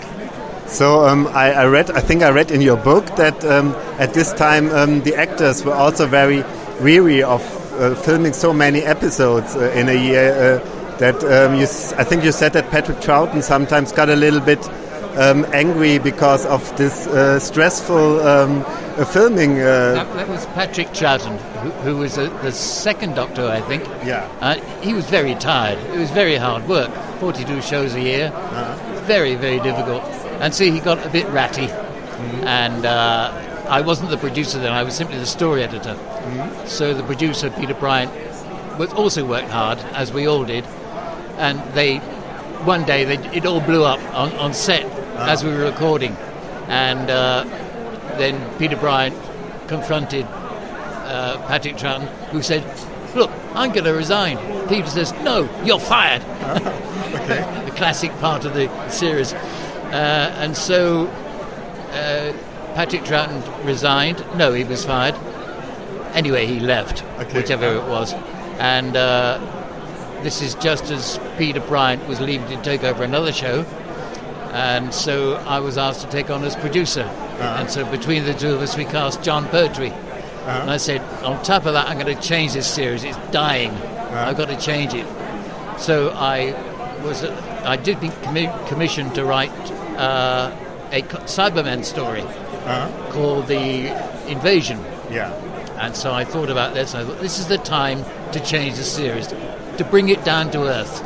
And to do that, I need something to help Doctor Who with the uh, the, uh, the workload. And so I created Unit, which was the forerunner, I suppose, of what we have in this country in England now as um, oh, what's it called? The uh, Cobra Ah, okay.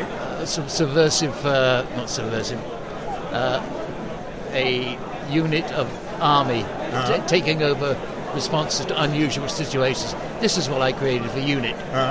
And so it went on and it went on and on and on. And John Pertwee then did about three years, I think, in which unit featured. Yeah. And then went on to things, other things that people wrote. Unit was included. So it was actually your idea that the Doctor got exiled to Earth and uh, had to say. That was in uh, that was in the War Games, the end of War Games, and the creation of uh, John Pertwee, as Doctor Who. Yes, it was my idea because I produced uh, the War Games, and obviously wrote half of it with the the authors. Uh, but yes, we had we had to get rid of one Doctor Who and get another one in, and that was the end of uh, Pat Troughton period was in War Games, and the birth in the next series uh, of John Pertwee.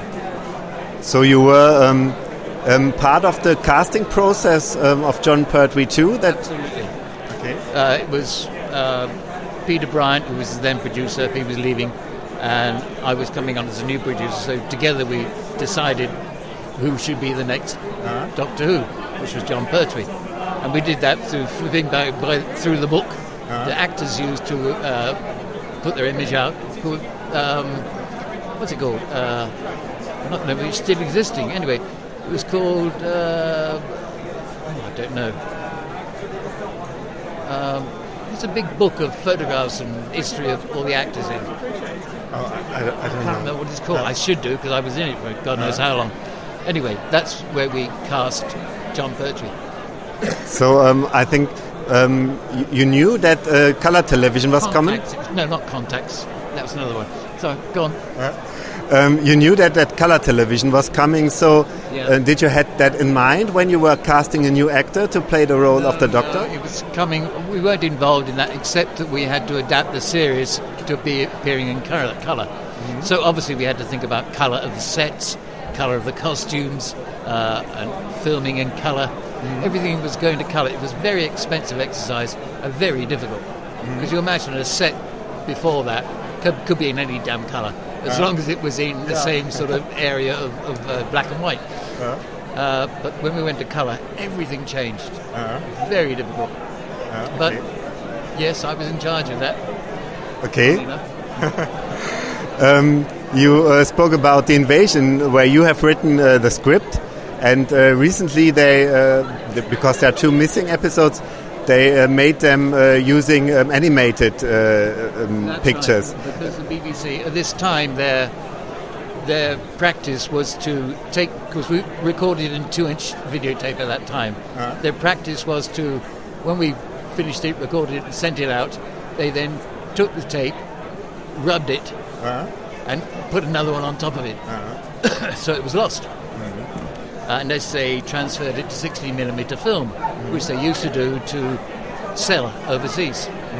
Uh, so if it wasn't transferred to 60 millimeter film, it had been lost. And many programs before had been completely lost because of this stupid attitude of saving two inch tape.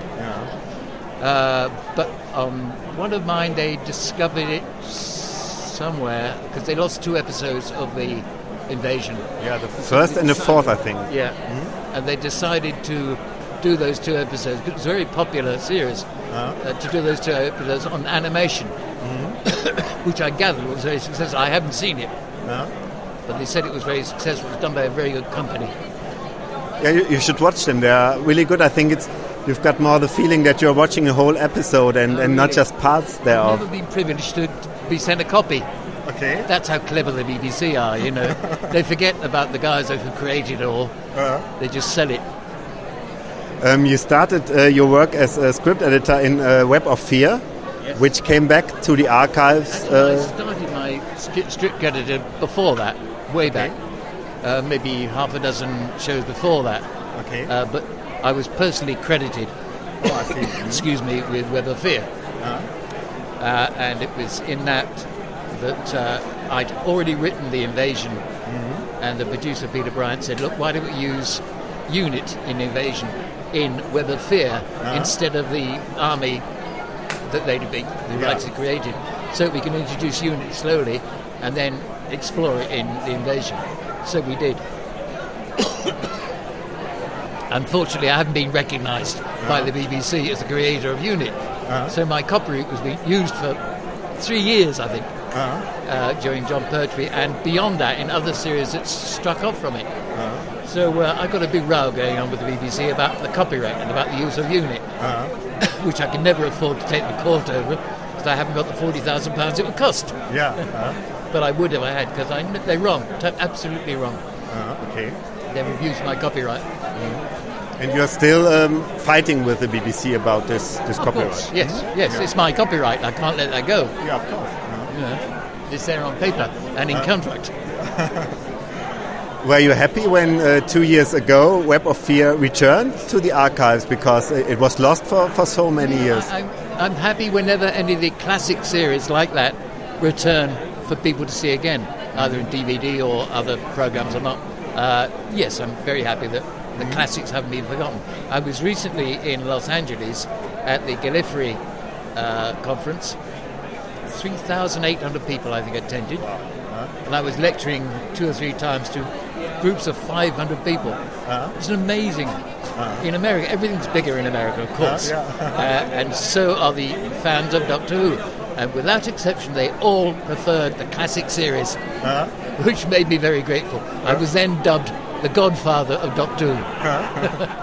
Yeah, we at the podcast are also a little bit old school. We, of course, we, of course, we watched the new series, but we loved the old series and we fell in love with the old series. So, So these are my views as the godfather of Doctor Who. and uh, you um, finished after um, Spared from Space to uh, to produce a Paul Temple series uh, as a co-production with uh, the German station I'd got reputation by then of being able to recu- rescue series that had gone wrong and hadn't been completed. And Paul Temple was a series in uh, co-production with Beta Film, and uh, they'd got it wrong because originally the, the first producers had made the show with the Germans, but they set it back in the 30s, so it wasn't modern. So they wanted it to be set currently. And uh, so Peter Bryant was called over to produce that series, and he couldn't, he hadn't got a clue. He knew nothing about scripts uh. and about construction, creativity. Or, so uh. he asked me to come over and, and story edit for him. Uh. And I said, no, I won't do that again. I've done it on Doctor Who. I got that out of the crap, you know. So now I'm being asked to get Paul Temple out of crap. It's a bigger show. It's 26 episodes shooting all over Europe as a co-production. so I said, no, I won't come unless I co-produce it with you. I'll be a joint co-producer. So that's how it happened. I joined Paul Temple as co-producer, and I rewrote God knows how many scripts uh-huh. and got it ready for producing in Europe, which meant uh-huh. going to Europe, looking at locations, talking about stories, talking about actors, the whole thing. Uh-huh. Uh, with the co-producers, a man called Niels Nielsen from Beta Film, fantastic man, He introduced me to Europe and very especially to Germany. So I, I learned a lot during that period about co-production, uh, which I thoroughly enjoyed. It was very tough. Uh-huh. We did one a one-hour show every ten days, uh-huh. and that's bringing uh, German actors to act in London on videotape. Crazy thing they weren't used to it. it's like doing a live show. So we did that. Uh, Uh, I did 26 hours of thrillers on this basis, which was a great experience, but very, very tough. I thought Doctor Who was tough. This was really tough. So I watched the episode set on Malta a few days ago, yeah. and compared to what I knew from Paul Temple, it seemed a little bit like psychological to me that it was about this guy who was playing games with his uh, with his guests on the island. Um, did you put uh, did you uh, bring Paul Temple in a little bit different direction? I didn't produce that one. I didn't Oh, even I write see. it or be associated with writing. That was uh, Peter Bright and the director. Uh, trying to remember his name. Anyway, they decided they were going to have a ball in, Ah, okay. so they did. I didn't agree with it, but it's not my show. That's the one I had nothing to do with. oh, I see. Okay. Anyway, So I just finished your autobiography, and uh, you later, or the um, um, in 1999, I think you started a very different part of your life. That you went to, to Thailand and uh, Oh, yeah. became a. Well, it was at that time that the BBC was in a terrible turmoil, and so they weren't producing shows themselves. They they farmed them out to various companies, private companies in London, and I. This really annoyed me because I thought the BBC was falling apart, which indeed it has. Mm-hmm. And so all the shows now are produced outside, with the BBC virtually financing them to take the show for transmission. So this annoyed me, and I got really upset. I said, "The hell with it! I'm going to leave." So I went off to Thailand with my son for Christmas once. and I said to him, What do you think, Sam, what, my son? Do you like this? He said, Yeah. I said, Let's go home, pack a couple of bags, bugger off to Thailand. so we did. And uh, I said, We've got to do something to survive out here. So I had a small amount of money, so I bought a bar in Koh Samui, nice little island, run by the local mafia. Uh, and we worked the bar for a year or so. And then a guy came up to me and said, "I've got a, I'm, I want to build a bungee jump here because they were building one somewhere else in Thailand, which they'd done." And I said, "Well, yeah, why, what do you want?" He said, "Well, will you will you do it with me?" I said, "No, you do it, and I'll run it, or I'll run it, and you take a bit of the." So I did a deal eventually, and I built the bungee jump Wow. and a big restaurant and bar, all on, a, on a, an old uh, car park, great. which had previously been uh, tennis courts. so we did, did that. I ran it for two or so years, and uh, it was very tiring, very tough work. Yeah, I guess so. Uh, and you had to do it all yourself. Sam and me, my son and I, we did we did the whole damn thing, and uh, it worked okay. We earned a few bob here and there, enough, and uh, I then intended to go off and marry a girlfriend that I met out there. So I said to Sam, "Okay, fine, you look after it. I'll go off and do it." So I went off with her, got married, and uh, eventually. Uh, we decided to sell the bungee jump and we got a decent price for it so I came back. Sam my son wanted to go off and learn to be a teacher in Bangkok so he did that. I went off back to uh, uh, northern Thailand. And I started up a, a restaurant because I then got married again. So I'd had a long time in, in uh, Thailand by this time about three years or so I finally got married to my current wife very good lady, very good family, and very caring. You know, Just- most Thais are. I think. Uh, I'm sorry. Yeah. So, um, so I ran a restaurant, and I also was the international manager of the hotel there, the biggest hotel, and uh, did well in both of those things. And then I caught gangrene on my left foot. So I, they, they failed to treat it in locally because the, rest, the hotel there wasn't too good. Not the hotel, the, the hospital there wasn't too good. And so my aunt-in-law was a registered nurse, and she said, "Take him to Bangkok." So I went to Bangkok, and they operated there. They took off the toes on my left foot and replaced uh, arteries and things in my left leg, and basically saved me from death. Okay. At which point, a little bit after that, my wife said, uh, "You better go back to England because here you can't afford the, uh, the expense of, of such things in medical here." Uh, so uh, I decided I had to go back to England for medical reasons. I didn't want to, but here I've been ever since. So you came back two or three years ago to England. I came back to England, and I've been here, I suppose, three years, four years now. And I've started again being writer and producer. Ah, okay. I've got six movies on the go. So uh, what's what's your current project? What are you writing and producing at the moment? Well, I'm I've written three of the six movies I want to do, uh-huh. and I intend to do all six in one year uh-huh. on a rotation basis, uh-huh. using two crews, all the best actors at the cheapest possible price. My company is called Boutique Productions, and it's it's just that. It's called boutique. In other words, small but excellent at low prices, super quality. That's that's my ambition now, and I tend to do that. I hope next year. But I've written three of the films, and uh, got two more in development, so it'll get there. Ah, sounds great. And um, and uh, your wife moved to England now too. No, she's still in, in Bangkok because she is running her business there. She buys and sells land, houses, that kind of stuff, you know. Mm-hmm. And she's also very Thai. She likes the Thai way of life. Mm-hmm. And I'm not going to deprive her of that because I do too. But if she wants to come back, she can. And I hope she does, but I'm not going to force her to. Ah, okay, I see. Easy going guy. I'm getting old anyway. I'm nearly 80, for God's sake, you know.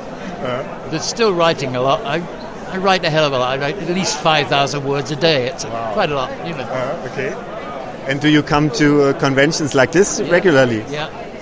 Uh, ever since I came back to England, before that, I could have gone to them, but I, I wasn't here. I was in Thailand. So for 13 years, some people came across from England to Thailand to interview me, like you're doing now. Yeah, crazy. And when I go back to England, they said, oh, "Will you come and do some conferences?" Sure, why not? And uh, then eventually, I did one in California last year, which was big, mammoth. And fortunately, I earned quite a reasonable amount of money. So I said, yeah, I'm going to go on doing these things. This is this is easy money. Yeah. Sign a few autographs, take a few photographs, you know. Why not? And it's all Doctor Who, and I I spent a lot of my life working Doctor Who, and I enjoyed it. Do you also sometimes watch episodes of the new series? New series. Yeah. I'm not I'm not mad about the new series. I, I don't appreciate the new Doctor Who. He's got a Scottish accent. so no, I, I don't. I sometimes do. Uh-huh. Then I, but they're repeating some of the classics every now and again, so I watch those obviously. Uh-huh. Uh, I what I changed in Doctor Who was when he went into space, he met all these crazy monsters and uh-huh. blobs of jelly. You know, I couldn't stand that, so I brought it down to earth and I made it more or less like Quatermass. Do you remember Quatermass? Yeah, I know. Uh, Super series. Uh-huh. And so I wanted to make Doctor Who more like that, uh, I see. so that people can understand and have empathy with the, the characters. Uh, and then all that changed, of course, when the new lot took over. It went to Wales first, I think, and then somebody else took it over, the current guy doing it. And he's made his own. I think he's written them all, nearly all. And I that can't be done. It's too gonna- much in one year. Yeah, it's got Doctor Who falling in love. Oh, come on. this is bullshit. so I'm not really appreciative of the current ones. If they change it and go back to proper Doctor Who, I would enjoy it. I'll go back and produce the damn thing again if necessary. It's like, I don't know probably more than anybody else about Doctor Who. Yeah. Being the godfather. I've seen it grow out of nappies Uh-huh. into its teenage years, and now it's getting adult. Uh-huh. And its adult side I don't like. Uh-huh. But it's for adults, adult viewers, not just for children, as it used to be. So perhaps that's why it's changed a little bit in in the in the style. Yeah, yeah, yeah. But we've made it for children and adults before, and that worked. Uh, yeah. But I don't think this current stuff works. It's all in this current writer producer who is it's all in his mind, and it doesn't work. Uh, okay. Takes him back to look at historical things, and you can't do that with Doctor Who. History is history. You can't go back and change it. That's just not done. But, uh, Otherwise, a time travel TV series doesn't work. Exactly. exactly. Anyway, that's what I think about New Lot. I think they lost the plot. Uh, I see. Yeah, great. Thank you very much for the interview, and um, yeah, have a nice day. Sued, but I don't care anyway. great, thank you. Ja, schön und vor allem auch relativ lang. Wie gesagt, ich finde es schön, dass er sich so viel Zeit genommen hat. Ähm, du sprachst vorhin von seinem Buch. Who's Next heißt das, ähm, seine quasi eine Da Art ist er auf dem. Cover, ne, mit einer lustigen Puckdi-Stubenfliegebrille. Genau, ne? genau. Ist es wirklich gut? Ich hatte ja auch überlegt, irgendwie da mal zuzulangen, aber es ist, äh, sagst du, sehr interessant, ja? Ich finde es sehr interessant. Wie gesagt, interessanterweise hat mich dann der Part nach seiner Dr. Who-Zeit fast noch mehr interessiert, weil es halt so interessant ist, was er so in Thailand macht und gegen was für Widrigkeiten er da irgendwie äh, Mhm. ja sein, sein Ding macht, ne, erst eine Kneipe aufmacht, dann so eine Bungee-Jump-Anlage. Irgendwie so eine typische Aussteigergeschichte, Genau, ich. Ne? absolut. Ne? Finde Dass, ich, dass sein Sohn ihn da mitnimmt und ähm, die beiden dann da komplett aussteigen und er auch halt lange da bleibt. Ne? Und Seit wann ist er wieder in der glaub- Zivilisation, würde ich jetzt fast sagen, aber in keinem so Urlaubsland mehr? vier, fünf Jahre oder so. Also Ach, gar nicht so okay. lange. Es war relativ kurz vor der Celebration, wo er dann ja auch wieder von der BBC eingeladen worden ist, da vorbeizuschauen, was ja ungewöhnlich ist, weil er ja in diesem Rechtsstreit Ja. mit der BBC liegt, ähm, wegen der Rechte, was die Unit anbelangt. Aber trotzdem hatten sie ihn dann eingeladen. Das zur äh, Celebration. ist, ist der Rechtsstreit noch immer nicht ausgestanden.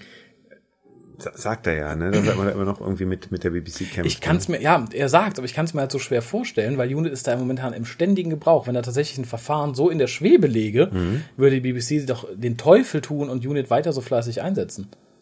Die würden doch, die machen die Sache doch nur noch schlimmer. Tja, ich weiß nicht, ob die BBC da so vorsichtig ist irgendwie, weil die hat ja wahrscheinlich ihr, ihre äh, Armeen von Anwälten, die da irgendwie Ich wahrscheinlich fürchte halt einfach, die BBC weiß, dass sie jede Chance hat. Ich glaube, ne, ähnlich wie in anderen Rechtsstreits, die wir kennen. Ich werfe da mal Carsten Bohn in den Raum, wo man natürlich einfach das Ganze umgangen hat. Aber ich glaube, da ist man sich einfach zu sicher. Also seit der BBC, dass man sagt, okay, das ist nicht mehr möglich. Wenn die BBC selbst den Rechtsstreit für die Police Callboxen gewinnt, die ja eigentlich nicht von der BBC erfunden wurden, sondern eigentliche Bildmarke der Polizei sind. Ich glaube dann, so sehr ich es ihm vielleicht auch gönne, hat er da, glaube ich, keine Schnitte. Vielleicht wird auch in solchen Fällen dann schon mal durchgerechnet, was im schlimmsten Fall passieren würde, also in der, im, für die BBC schlimmsten Mhm. Fall, dass sie sagen, okay, wie viel Geld müssten wir dann vielleicht bezahlen? Das wird schon mal irgendwie, ja nicht auf die Seite gelegt, aber dass man schon mal irgendwie damit rechnet und sagt, okay, wenn der Rechtsstreit jetzt zu Ungunsten Mhm. von uns ausfällt, dann müssen wir so und so viel bezahlen, das können wir im Notfall auch noch tragen. Boah, oder die denken sich einfach, naja, ne, wie lange kann der gute Mann noch haben? Da streiten wir uns jetzt noch ein paar Jahre, dann hat sich das eh erledigt. Aber gut, wie gesagt, die, die, die Geschäftsgebaren der BBC finde ich manchmal etwas seltsam, muss ich sagen. Und ich finde, wenn man an der Entstehung etwas beteiligt ist, sollte man auch an der Fortführung dessen beteiligt sein. Mhm. Vielleicht nicht im Sinne vom Terry Nation Estate, was mhm. ich bis heute immer noch ein bisschen albern finde, die äh, tatsächlich die Macht, die den Leuten, die den Nachfahren verliehen wird. Mhm.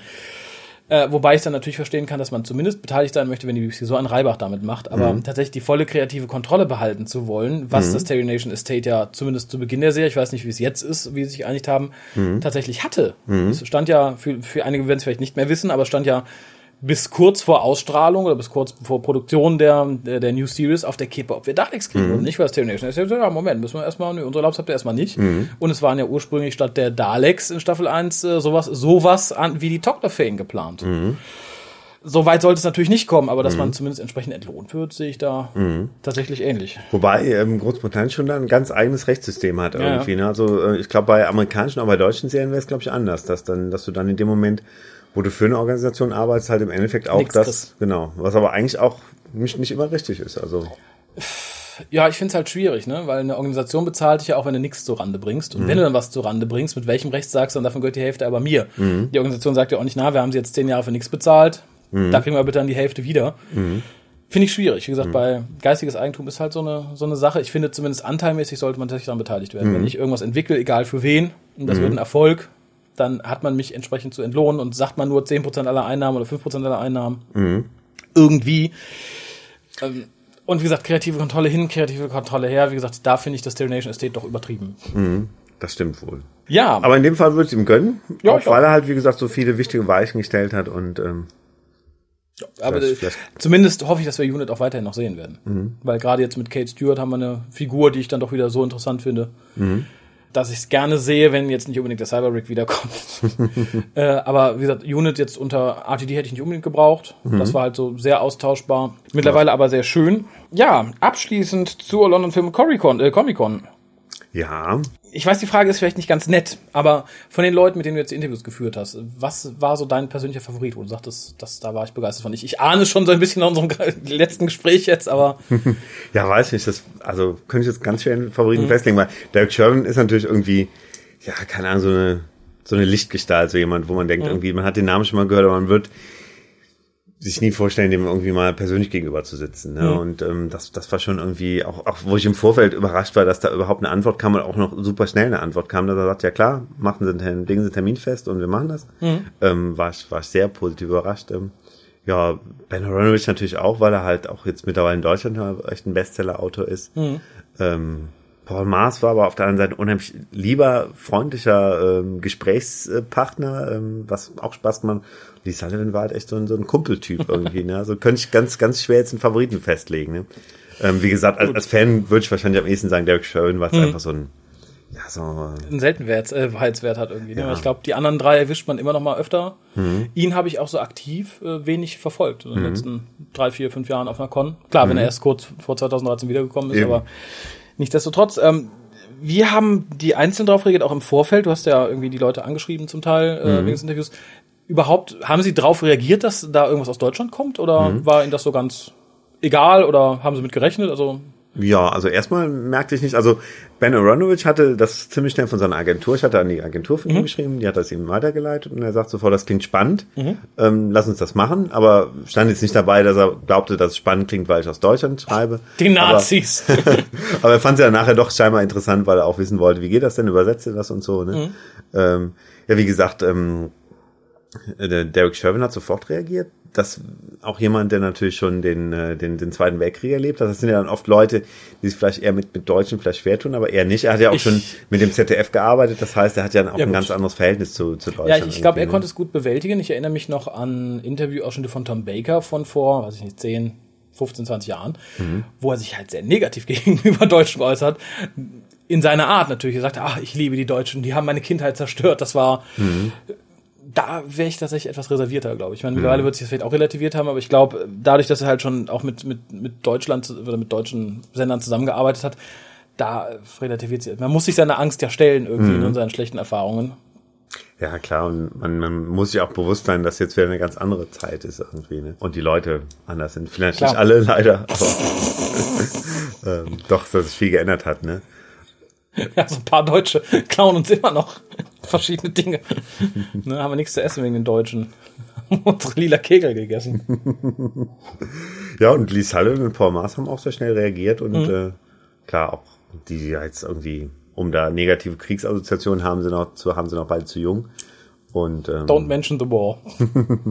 Das wäre doch vielleicht eine schöne Interviewfrage, vielleicht für Terence Tix. As we are Germans, do you like us? Nein, ähm, finde ich nee, also auch war bei, bei den Vieren unkompliziert. Ich habe noch bei einem weiteren angefragt, der hat er nicht geantwortet, was natürlich auch immer mal sein kann. Also bei einem anderen Comiczeichner noch. Ah, ja. Ähm, aber das tatsächlich von, von fünf Leuten vier Zusagen und die auch eigentlich fast über Nacht zu kriegen, fand ich schon irgendwie, war ich Ja. positiv überrascht. Ja, finde ich auch sehr positiv. Zeigt aber, glaube ich, auch, jetzt natürlich nicht nur in Bezug auf den Krieg, dass man, glaube ich, in der Medienindustrie für sowas relativ offen ist, gerade heutzutage. Also dank Social Media und tralala und Gedöns. Ich mache teilweise die Erfahrung mit verschiedenen Leuten, die ich auch, denen ich auch auf Facebook folge oder deren E-Mails ich habe, dass der Umgang da doch relativ locker ge geworden ist mittlerweile. Und ich glaube tatsächlich, dass es bei vielen Schauspielern immer schon so war, halt nur die Möglichkeit nicht bestand. Also ich glaube durchaus, dass viele Schauspieler sehr offen sind für einen direkten Kontakt oder auch gerne mit, mit Leuten reden, sich mit Leuten auseinandersetzen. Aber halt bis vor fünf, sechs Jahren, dank Facebook und dank Apps, dass jetzt jeder Doofe auch irgendwie ins Internet kommt, die Möglichkeit nicht hatten. Also ich glaube, es ist für einen Schauspieler zum Teil zumindest ganz nett, da entsprechend Resonanz zu kriegen. Äh, wie gesagt, bei Facebook geht es ja schnell, dass man mit Leuten befreundet ist, befriendet auch tatsächlich mit privaten Accounts. Das ist natürlich eine Sache, man sagt, okay, nehmen die halt an, um die Fans nicht zu verärgern, etc. Aber dass man sich auch mal sehr leicht mit Leuten austauschen kann, finde ich sehr interessant. Ich meine, natürlich ist es auch immer Werbung, wobei ich jetzt keinem der vier irgendwie unterstellen könnte, dass das ist, um sich bekannter zu machen. Also ich glaube, das hat Ben Aronovich nicht mehr, nicht mehr nötig, wenn er in Deutschland so einen guten Absatzmarkt hat. Lee Sullen wird sich ausrechnen können, dass seine Comicverkäufe nicht dadurch steigen, dass er irgendwie im WhoCast interviewt wurde.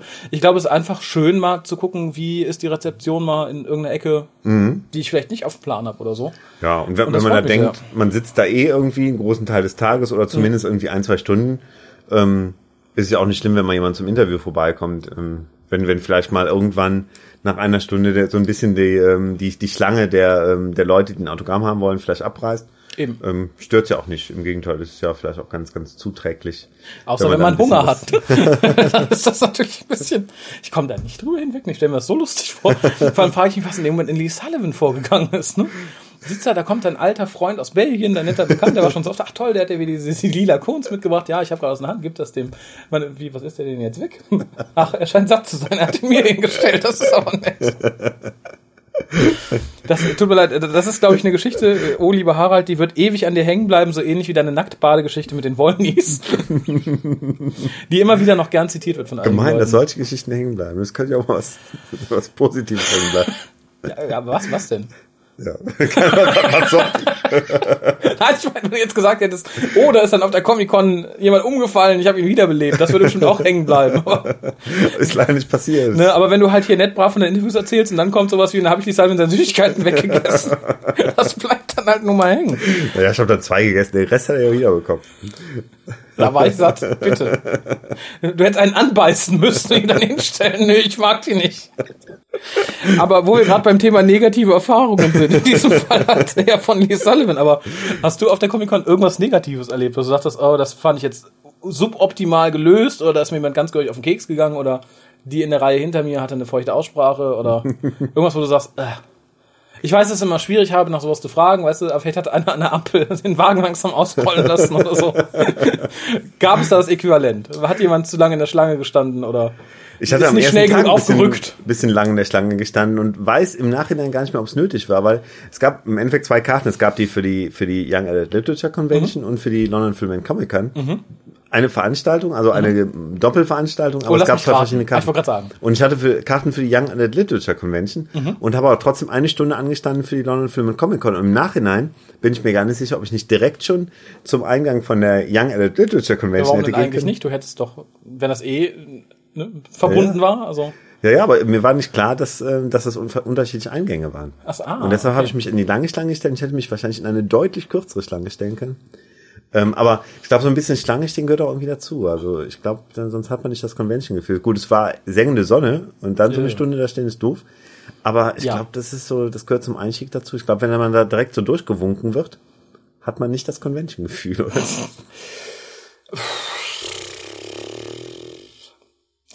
Ich war jetzt auf keiner so Riesenveranstaltung, bis auf die 2003 zum 40-Jährigen. Und da habe ich, glaube ich, zweimal lang in einer Schlange gestanden. Das war einmal am ersten Tag irgendwie für irgendwas, ich glaube, für, für einen Einlass äh, zum ersten Panel oder sowas, weil da die Türen noch zu waren. Und irgendwann, da, da war ja der riesige Autogrammsaal, wo dann, glaube ich, eine Schlange war, die dann irgendwie da die Treppe runter da reinführte. Ich brauche das nicht. Aber dadurch, dass man ja jetzt sowieso zahlt für jeden Pups und so, macht es den Unterschied auch nicht mehr. Wie gesagt, jetzt ist es eher so Abfertigung, ne, wie beim Automaten Geld reinschmeißen, Autogramm mitnehmen, gehen. Da ist es mir auch wurscht, ich brauche es als Convention-Gefühl nicht unbedingt. Wobei es natürlich auch sehr lustige Dinge gibt, die in Schlangen passieren. Ich erinnere an die Dame, die sich vor uns in die Schlange geschaukelt hat damals. Reingeschaukelt hat. Ja, ach, du warst gar nicht mit, ich erinnere mich, das war Kolja, Nee, 2000 ne? Ach, siehst du mal, war 2003 ich warst du, nee. nee. Äh, es war jemand, ich kannte sie nicht, Bernhard kannte sie schon. Ich glaube, ich habe die Geschichte im Hukas mindestens auch schon zweimal erzählt. Und zwar standen wir in der Schlange und da war irgend so eine, so eine Olle im Kostüm. Mhm. Und die Schlange war relativ lang. Es war halt, die beiden, die Doppeltüren waren zu zum Saal. Und ich weiß nicht wie viel, stell dir einfach ein paar hundert Leute in der Schlange vor und hast du so ungefähr. Mhm. Die waren im hinteren Drittel, nee, im vorderen Drittel. Und irgendwann ging eine Frau so an uns vorbei, sah schon so ein bisschen degeneriert aus, im, Tom Baker-Kostüm und Bernhard grinste schon. Sagte, passt mal auf, was die jetzt macht. Und sie stellt sich dann so ungefähr zwei Meter vor uns, neben Leute, guckte so rum und wippte immer so hin und her. Von links nach rechts, von links nach rechts. Und schob sich in diesem Wippen, hin und her wippen, langsam in die Reihe, bis sie ganz normal in der Reihe stand. Ich glaube, die Leute, die dann hinter ihr standen, hatten einfach total, total Angst vor der Irre, dass sie da nichts gesagt haben. Und er sagte, das macht ihr auf jeder Con. Bernhard ist damals ja noch relativ, relativ viele, fast auf jede Con gegangen. Und er sagte, die habe ich schon öfter gesehen. Das macht die immer. Die hat keinen Bock anzuspielen, immer dü, dü, dü, Was in, in. Großbritannien noch seltener ist als bei uns irgendwie, weil da sich ja, Ja. wirklich jeder, selbst Leute, man, man sieht da manchmal Leute, die sich treffen und kennen und trotzdem sagt der eine nicht, Genau. komm doch hier zwischen, sondern dann stellt sich der andere brav hinten an. Ja, ich glaube, das Problem ist aber auch dabei einfach, dass sie dann auch alle zu höflich sind, der Alten mal die Leviten zu lesen, zu fragen, was das denn jetzt soll. Wie gesagt, das, äh, sowas in Schlangen finde ich immer ganz nett, aber mir da eine Stunde oder so die Füße im Bauch zu stehen, das brauche ich nicht. Dann würde ich tatsächlich es ähnlich machen, selbst wenn es mir zum Nachteil gereicht, wie damals bei dem, ach Gott, ich habe den Namen vergessen, der Herr, der in Remnants den Hausmeister spielte, äh, den Schuldirektor spielte und auch bei Star Wars war, als ich dabei war. Hm, ich weiß, wie du meinst, der Name ist Genau. mir gerade nicht präsent. Und da habe ich halt auch gewartet, es war auch in diesem Saal mit den langen Schlangen, dachte, ah, na gut, der saß halt da dann irgendwann später relativ alleine. War der erste, wo halt keiner mehr hinging.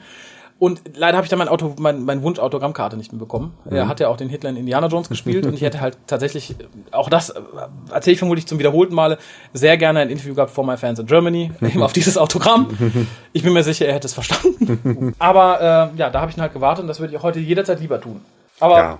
wenn es für dich zum Convention-Gefühl dazuhört, werde ich dafür sorgen, dass du auf der Timelash erstmal überall anstehen darfst. Also das, äh, wenn ihr das, wenn du das möchtest. Du, du musst dafür sorgen. Ja, ne, dann gibt's halt äh, ne, ein Schild, Harald.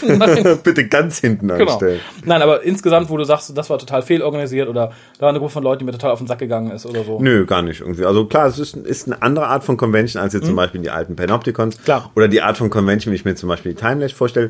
Es ist eine Convention, die sich, glaube ich, auch in starker Linie an die Leute richtet, die halt gerne Autogramme haben wollen, die Mhm. Fotos haben wollen. So ein Signing-Event mehr. Ne? Genau, genau. Aber wenn man das irgendwie, also ähm, hätte ich jetzt nicht die Interviews geführt, ähm, hätte mir, glaube ich, irgendwas gefehlt, weil ähm, ich dann im Endeffekt die, die Gespräche, die ich vielleicht sonst als Panels gesehen hätte, quasi dann irgendwie selbst geführt habe. Wollte ich gerade sagen. Ähm, ohne die Ge- Gespräche hätte mir das gefehlt, aber so fand ich es irgendwie nur rundum schöne Sache und ähm, ja. Ja, ich glaube tatsächlich für sowas wie dein Vorhaben sind so Signing-Events immer netter.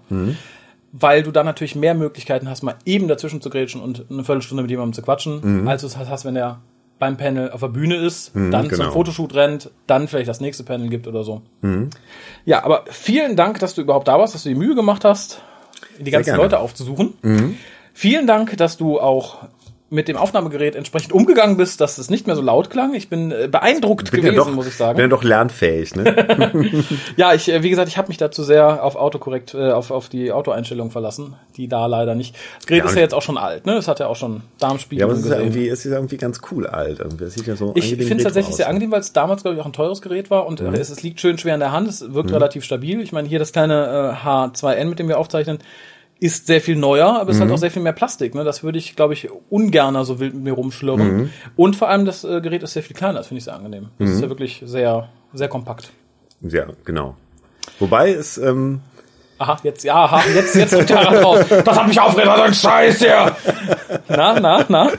Nein, ich hatte ähm, kurz nach dem Lee Sullivan Interview habe ich das mit Ben O'Reilly geführt und hatte, glaube ich, noch so ein bisschen, weil ich das lange Zeit hochgehalten hatte, noch ein bisschen den Zitterich in der rechten, im rechten Arm. Und ich glaube, äh, Benno Rodrich hat gedacht, dass ich sehr, sehr nervös wäre, weil meine rechte Hand zitterte. Und es lag mir an dem Lee Sullivan-Interview, dass davon schon längere Zeit das Aufnahmegerät gehalten hatte. Und äh, deshalb meine, meine Muskeln ein wenig zuckten. Das ist tatsächlich der kleine Nachteil. Ich habe es ja gebraucht vom Bob bekommen und da war halt kein Stativ mehr bei und dieser Clip, den man braucht, um es auf einem Stativ zu befestigen, nicht mehr. Sonst hätte ich dir auch ein kleines Handstativ mitgeben können, wo es dann hinstellst und dann, dann ist auch gut. Mhm. Du kannst es notfalls, bevor dir der Arm abbricht, aber auch einfach auf den Tisch stellen. Das geht notfalls auch. Hätte ich auch machen können, aber ich, wollte es irgendwie festhalten. Ich, Ist, ist auch so das Optimum das an. Qualität. Das stimmt. Ja, es verleiht einem auch immer so ein bisschen Sicherheit und Macht, ne, wenn man dann das, das Ding so hinhalten kann. ja, nach Macht war mir nicht so, Sicherheit kann nicht schaden. Ich glaube, Lee Sullivan hätte eher was gesagt, als seine lila Kegel verschwunden sind, wenn du nicht das Mikrofon so machtvoll in der Hand gehalten hättest. Er hat auch einen Witz erzählt, ich weiß nicht, ob du ihn schon kennst. Nein, ich glaube Er hat ihn, nicht. glaube ich, erzählt, dass das Mikro aus war. Aha, aha, oh Gott, ich bin gespannt. Ich würde mal sagen, Warum? äh, wir sagen jetzt schon mal Tschö. Und entweder verlassen wir diesen Hukas mit einem Lachen oder einem enttäuschten Schweigen.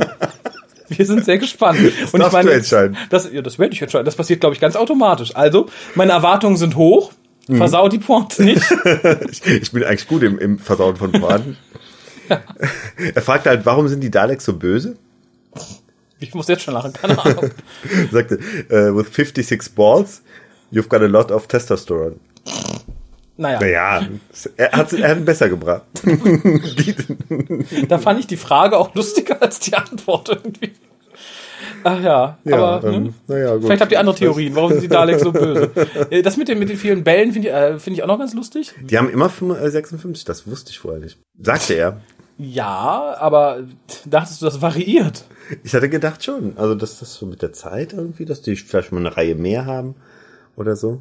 Ach, über alle Modelle hinweg. Ja, meint er. Über alle Zeiten hinweg. Bis auf diese, bis auf diese langen Daleks aus, ähm, Die langen Daleks. die langen Daleks aus der fünften Staffel. Da gab's doch mal kurzfristig Ach, so. du meinst das New Dalek Paradigm. Genau.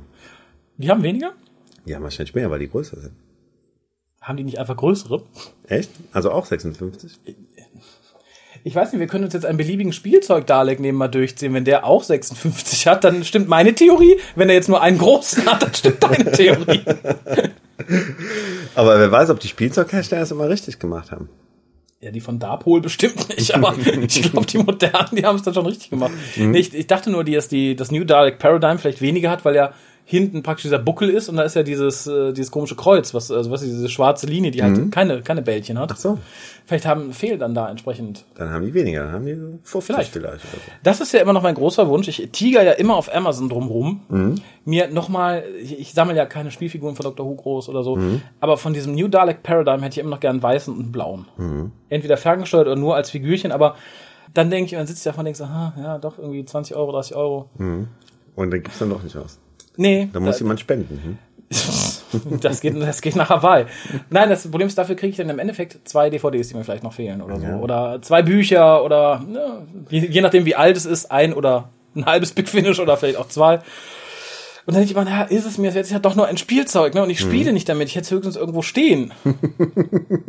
Vielleicht irgendwann, wenn du alle Big Finis hast und alle DVDs und alle Bücher, Bücher. dann kannst du dir so ein, so ein Dalek kaufen. Ja, dann habe ich keinen Platz mehr für den Dalek wahrscheinlich. Nein, vielleicht, wenn, wenn, wenn ich irgendwann mal günstig einen gebraucht sehe oder so, weil viele mögen die ja nicht. Ich glaube, äh, Wer weiß, wer dann schon damit gespielt hat. das ist mega. Du musst erstmal ein bisschen Sarotan drüber. Never removed from box. die würde ich, was ich, wem ich da auch sehr nachtraue, die waren ja erst so tatsächlich so Plastikfarben und in der Staffel drauf waren dann die ja ein bisschen umlackiert auf Metallic. Die hätte ich gerne als Figuren, die gibt es aber meines Erachtens nicht. Okay, Weil da sahen die nämlich sehr cool aus. okay. Muss mal suchen. Vielleicht kommt's noch. Nee, jetzt wird's wahrscheinlich nicht mehr kommen, ne? Weil Ich glaube, ja die mehr. Ich aufgetaucht sind. Moffat hat es ja schnell rausgekriegt und gesagt, na, das war ja eh nur so als äh, Soldatenrasse. Nee, nee, also, und jetzt, seitdem sind die ja total verschwunden. Also. Nee, glaube ich nicht. Mhm. Also da, da glaube ich nicht dran. Aber wie gesagt, wenn, wenn irgendjemand seinen nicht mehr leiden kann, ne, Schickt oder ihm den Raffi. Schick, schick, schick die mir, ja bitte, einen, einen, einen blauen oder weißen New Dalek Paradigm. Ich äh, frage mich ja noch bis heute, wofür das Ding da hinten war, ne? Den Vielleicht Booklet wäre es irgendwann rausgekommen, wenn Stephen Moffat die nicht so schnell hätte entsorgen hätte müssen. entsorgen müssen. Ja, ich hatte ja immer Albträume davon, dass das hinten irgendwann mal aufklappt und dann kommt dann so ein Helikopter raus oder sowas wie bei, wie bei Inspector Gadget oder so. Du hast komische Albträume, ne? ja, ich, ansonsten konnte ich es mir nicht erklären. Das sieht nicht aus wie der Ausstieg für den Dalek oder so. Guck, hinten raus, so, bah, über eine Treppe geht er dann hoch bis in den Kopf. Ich weiß es nicht. Naja. Es wird wahrscheinlich nie ähm, nie geklärt erkundet werden. Nee. Vielleicht irgendwann in irgendeinem Buch, wenn wieder Bücher geschrieben werden, die sich mit mehr befassen als die New Series Books sich sonst so mit wenig befassen. Aber wir geraten ins Schwafeln. Eigentlich wollte ich nach dem Witz ja schon aufhören. Aber kehren wir einfach im Geist noch zu diesem Witz zurück und Ja. ich entlasse euch mit einem enttäuschten Na super.